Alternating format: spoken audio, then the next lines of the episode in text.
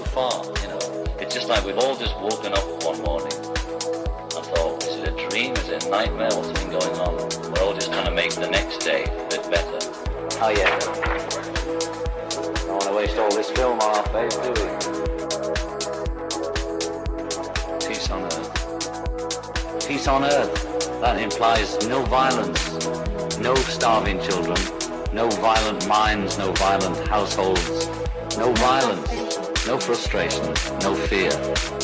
If the house, some housewife is against the wall, just put it in the window. You know, just peace on earth.